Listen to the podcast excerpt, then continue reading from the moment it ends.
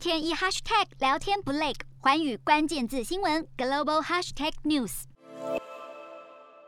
拜登亲自主持民主高峰会，台湾受邀，驻美代表萧美琴罕见和拜登同框。首届民主峰会，全球上百国家入列，相较多国领袖背后有国旗撑腰，我仅峰会背板代替。不过在美中对抗之际，台湾突破封锁，在会中亮相，拜登政府别有深意。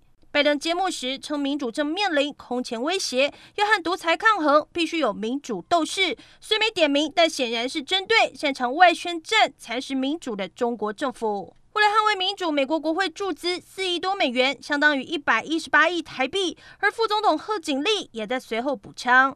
在民主峰会举办同时，北京出动官媒高调批评美式民主。贺锦丽对此在会上直言：“民主本不完美，但强调民意至上。对中国连日高唱的社会主义、中式民主酸味十足。” Hello，大家好，我是寰宇全世界的主持人何荣，常常跟大家分享国际观与国际新闻。但您知道为什么需要关注这些讯息吗？我和寰宇全世界节目制作人王克英将分享国际新闻的重要性以及如何爱上国际新闻。如果错过收听，还可以回听。幸福联合国 Podcast 哦。